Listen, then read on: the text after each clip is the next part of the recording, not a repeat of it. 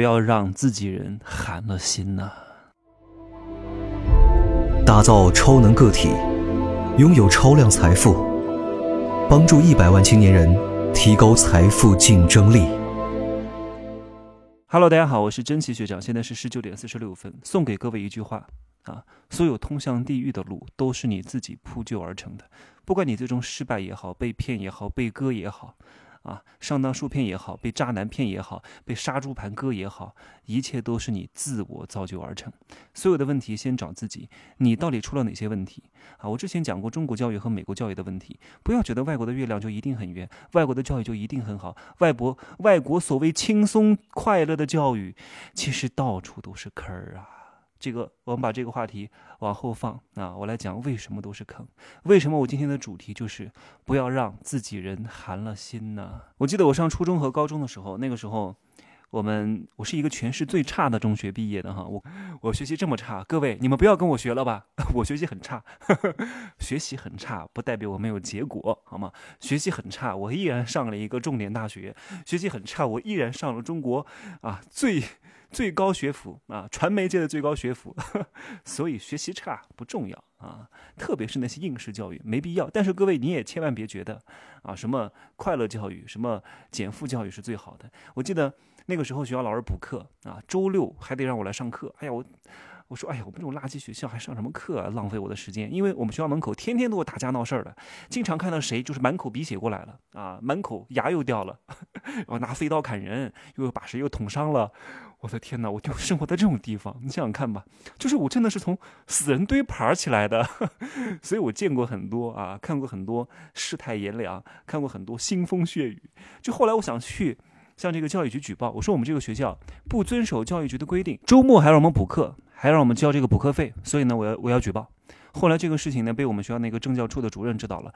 他看似很凶，但是我发现，反而是他这种人呢，哎呀，我那个时候我们都好害怕，你知道吗？他一上课就跑到我们那个门口看着啊，然后然后瞪着个脸啊，板着个脸，吓死人。又把谁手机又收上去。那个时候我记得用的是小灵通，小灵通，好多人没用过吧？小灵通你用过吗？就把我们的小灵通啊。这个 没收上去，后来我才知道，其实他跟我是一样的，就是金刚手段啊，菩萨心肠。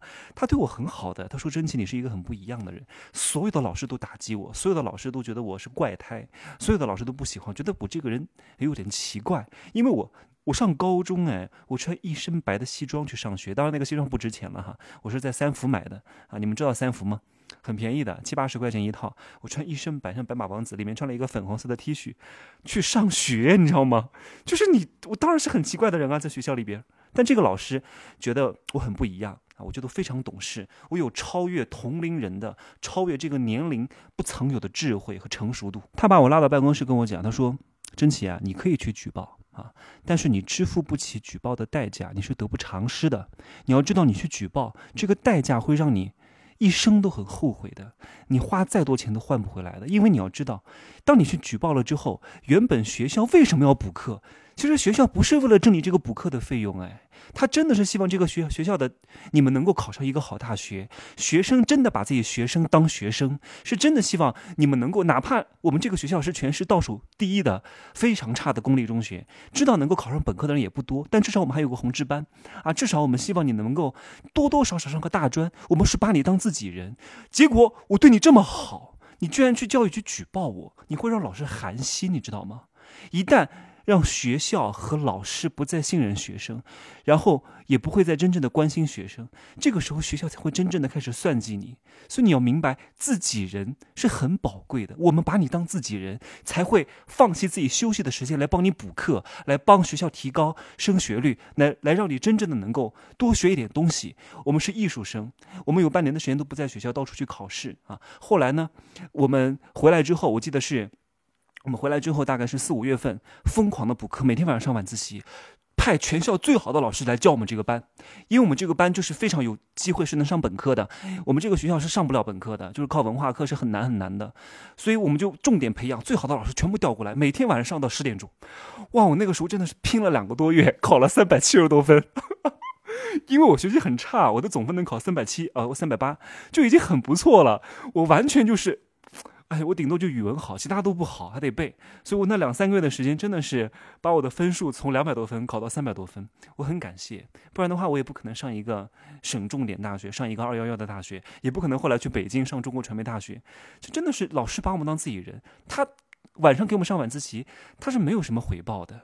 但我们那个时候不懂啊，一切的东西。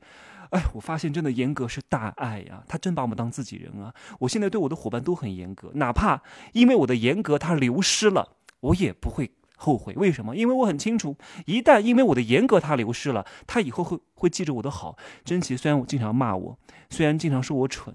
虽然经常指指点我，虽然经常啊这个 就不给我面子，但是我对他是不是发自心底的好的？如果因为这个人，这个人因为我放水而离开，他以后一定会骂我。你看那个人太不负责任了。你看当时我来跟他来做，他都不严格要求我，结果我没做起来。我严格了，他怪不到我；我放水了，他最终怪的一定是我。所以你看，我们离开学校之后，一定是。干嘛？一定是记得那个最严格的老师，那个最放学的老师，你会最恨他。所以各位不要害怕我讲话多么的不客气，是不是发自心底的希望你真的能够变得善良，真的能够啊变得有价值，真的能够变得有钱？各位，我讲的是一个什么概念啊？我讲的是一个共同体的概念。你要知道，中国的老师大多数还是爱自己的学生的。我有很多市场内的小伙伴都是二三线城市的名师，哎，虽然说这个名师拿不了多少钱，因为他们是教初中的，三线城市、四线城市，但是他们有满满的荣耀感。我的哪个学生又考上了北大？我的哪个学生啊又考上了南大？哎呀，不好意思，大个哥。我的哪个学生又考上了什么华中科技、中国科学技术大学？他内心是有荣耀感的。他可能钱不多。但是为什么大量的人，哎，正是因为有这样的人，那是不是你们的孩子才能够相对来说受到更好的教育呢？因为这个老师是把你们家的孩子真的当自己的孩子的呀。所以你看很多学校里边啊，如果你的孩子学习读书不好，老师会问的。啊，如果整个班级读书不好，整个班级都会被在暑假留下来加塞补课的，是不是这个道理？很多校园是有一些霸凌事件的，有些孩子被另外的孩子欺负，老师完全是可以插手不管的。但是老师，有些老师真的还是会插手管的。老师插手管只有坏处没有好处，还冒风险，但老师依然会插手管。为什么？你们想想看，这背后的逻辑是为什么？如果你让老师寒心了，他会管吗？他根本就不会管的。啊！只要你不把他打死，我从来都不管。你非得搞到这种地步吗？你看现在很多大学，现在很多大学老师下了课就走，跟学生屁话都不讲。我告诉你，真的屁话都不讲。你们是没见过，为什么呀？你们知道吗？就是因为学生举报老师，就是因为学生。哎呀，我都不好，这不这不能讲太深了啊。为什么会举报？有些东西公开场合不方便讲，好吧？你们细思极恐啊。所以有些教授，有些大学老师本来是很有文化的，结果算了吧。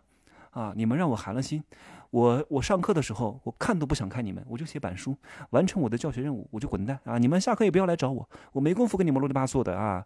你我跟你们没有任何感情，我们只是师生关系啊！以前是师徒关系，师徒关系和师生关系，我之前说过是完全不一样的，真的完全不一样。你们好好体会这个啊！一日为师，终身为父，不是一日为老师，老师和师傅是不一样的啊！师傅不是打铁的师傅哈，是另外的那个师傅，父亲的父不是。不是修修修鞋师傅的那一个富，好吗？你们看看那些美国教育，你们不要觉得美国教育有多好啊，到美国上学就牛逼了。很多美国的社区大学就是在混日子，美国的公立大学是烂透了，只有一些美国的私立大学交了很高学费的那种，才能真正的学到一些东西。为什么？你要知道，大量的美国人为什么学习成绩非常之烂？为什么到了高中毕业就会算两位数的加减乘除？跟我一样啊，我就会算两位数的加减乘除，超过一百我就不会算了。但这不影响我挣钱。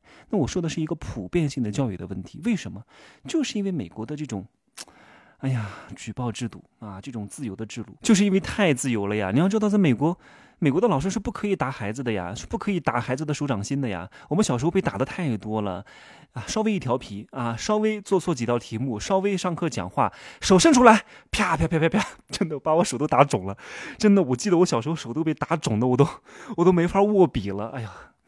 哎呀，老师有也挺残暴的哈，但是你要看你怎么看，至少他觉得他是真心帮助你的，哪怕这个形式上有一些不好哈，但是 真的是严师出高徒。你看那些梨园行的那些唱戏的。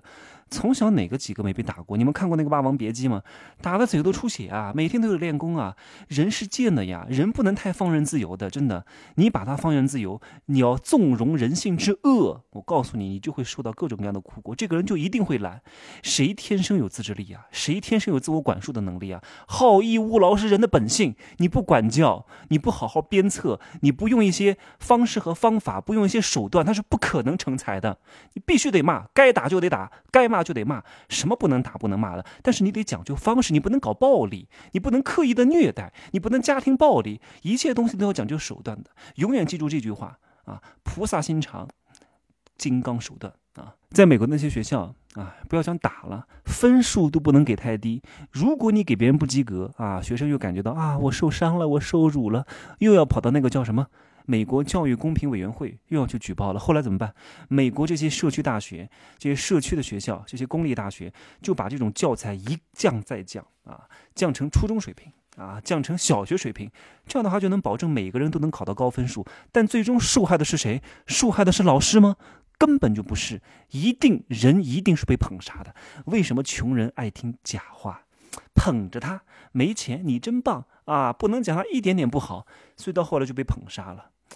哎呀，所以有些愚人、有些蠢人、有些庸人，不能跟他讲真话，因为他意识不到真话的重要性，只能哄着他、骗着他，最终他淹死在自己的蜜糖里。所以你看那些美国的那些私立大学为什么受欢迎？学费贵呀，学费贵，至少家庭条件不错啊，然后比较用心，花了钱能不学吗？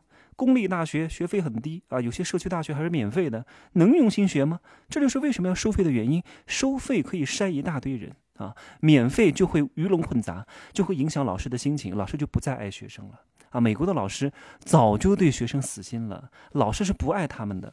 那些白人老师，他不可能爱什么拉丁裔、非裔、什么贫民窟硬塞进来的孩子的，是不可能爱他的。你要知道，一旦老师死心，捞钱就成了第一原则，他根本不管你死活的，就会把你当畜生。你把老师不当人，老师就不把你当人啊，就把你当做印钞机，就把你当韭菜割。不割你割谁？你都不尊重我了，天天举报我啊，天天啊给我找事儿啊，天天也不爱学习，那我不宰你宰谁呢？对吧？我们两个就是平等的商人的交易关系而已，对不对？所以各位一定要珍惜。周边那些跟你讲真话的人，那些在你犯错的时候能够指出你错误的人，而不是每天希望听到好话、奉承的话。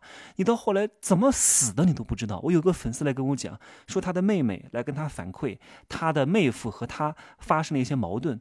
原来呢。啊，他指他的妹妹指望着他能够安慰他一下，结果呢，作为姐姐的居然说这明明就是你的不对，然后呢，他们两个就分崩离析了，他们两个就闹矛盾，他们俩就拉黑了。你看，这个妹妹是不能够听真话的，她来打电话给她姐姐，并不是来让她姐姐告诉她哪个对哪个错，只是希望她姐姐来安慰她说那个男人不是东西，是说那个男人不是东西，但其实错的明明就是他自己，但他听不进去啊。大多数的人都是这样。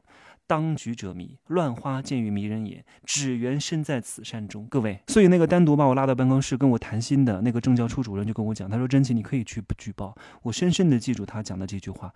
他说：“真正保护你的，不是你的螳臂挡车，也不是所谓的教育局，而是老师的对你的真正的一片善心。他是真心希望你好的。”你好与不好跟他有什么关系啊？没有太大关系。为什么我们加班加点，我们晚上放弃陪自己的孩子来帮你补课，来帮你们这个一体班来补课，不就希望你们能够上一个好的学校吗？哎呀，我跟我跟你讲，我现在讲的鸡皮疙瘩都起来了，我真的是讲的挺感动的哈。我希望我们其实也是一个共同体，就是我能够在这里，可能有时候我讲话不是很好听，但是你们知道我的发心是什么吗？哎呀，我好了，那我不说了哈。怎么讲的？把我自己都讲的这么感动呢？哎呀，好吧，好吧，那就说这么多吧。我希望各位真的好好的珍视啊，不要鸡蛋里挑骨头，谁都会犯错啊。我讲的也不是不见得都是百分之百正确无误的。各位去粗取精啊，去伪存真，找到合适你听的，哪怕一本书，哪怕我讲了一个小时，有一句话对你有帮助。那你也得感谢我，哪怕剩下的百分之九十九都是废话，你不要老是挑那个百分之九十九都是废话。你在这儿不是寻找正确答案的，是一种共情，是一种能量的补给，好吗？我希望我们真的能够共同成长，我们是一个共共共，我们是一个共同体，好吧？今儿呢就说这么多了哈，今儿还有点感伤呢，把自己都讲感动了，好吧？就这样说，各位可以加我的微信，真奇学长的拼音首字母加一二三零，备注喜马拉雅，通过概率更高，拜拜。